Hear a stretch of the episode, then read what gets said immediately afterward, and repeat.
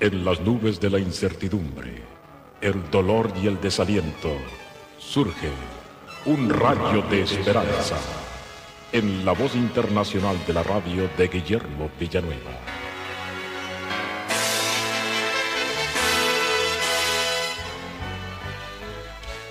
El coronel Clark de Chicago acostumbraba por las noches presentar un mensaje de la palabra del Señor ante 500 o 600 personas. La mayor parte de ellos eran borrachos, viciosos, ladrones, personas sin hogar. Estos hombres, cuando el señor Clark hablaba, quedaban magnetizados con el mensaje que presentaba, pero era un mensaje un tanto monótono. Otras ocasiones venían predicadores más elocuentes, sin embargo no había el mismo impacto. Cuando el señor Clark invitaba a los pecadores a venir a Cristo, muchos entregaban al Señor. No se sabía cuál era el secreto. Por fin se encontró. Es que el señor Clark derramaba sus lágrimas en oración delante del Señor, orando por estos hombres pecadores para que conocieran a Cristo.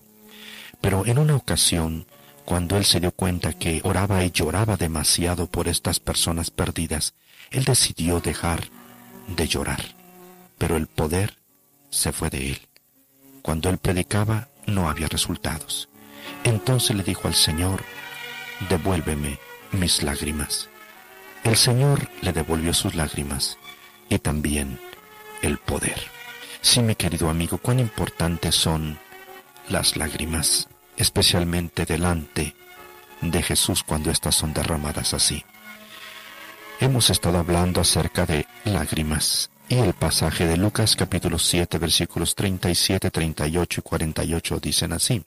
Entonces una mujer de la ciudad que era pecadora, estando detrás de Jesús a sus pies llorando, comenzó a regar con lágrimas sus pies y los enjugaba con sus cabellos y besaba sus pies y los ungía con el perfume. Y a ella Jesús le dijo, tus pecados te son perdonados. Mi amigo, el que verdaderamente se arrepiente, odia al pecado y ama a Jesús, porque solo arrepentidos vemos al Señor Jesús adorable. Solo arrepentidos lo veremos en su grandeza. Solo arrepentidos somos capaces de someternos a Él. Cuando estamos verdaderamente arrepentidos, tenemos lágrimas de arrepentimiento, mostramos nuestro amor a Jesús. Le entregamos nuestro corazón, publicamos a otros nuestra entrega, lo adoramos como con un perfume como hizo esta mujer. El verdaderamente arrepentido quiere estar siempre con Jesús. Todos los que realmente el Señor salva, inmediatamente siguen a Cristo.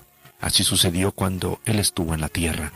Aquel que se arrepentía y creía en el Señor deseaba caminar esta persona con Cristo Jesús. Por lo tanto, cuando hay lágrimas de verdadero arrepentimiento, habrá amor a Jesús. ¿Te has arrepentido, mi amigo? ¿Conoces al Señor Jesús? Si no, hoy es el día de derramar tu corazón en arrepentimiento. Vuelve a Cristo.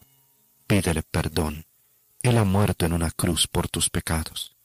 Si tú le aceptas, confías en Él, su sangre te perdonará y todos tus pecados serán perdonados. Hoy acepta a Jesús si nunca lo has hecho. Amén.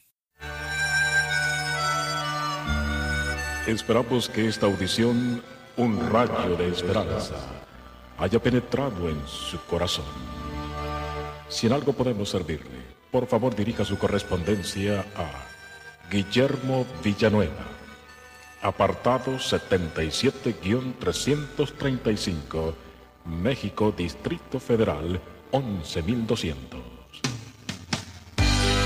Le invitamos para que nos sintonice a esta misma hora y por esta misma estación. Muchas gracias por la amabilidad de su atención.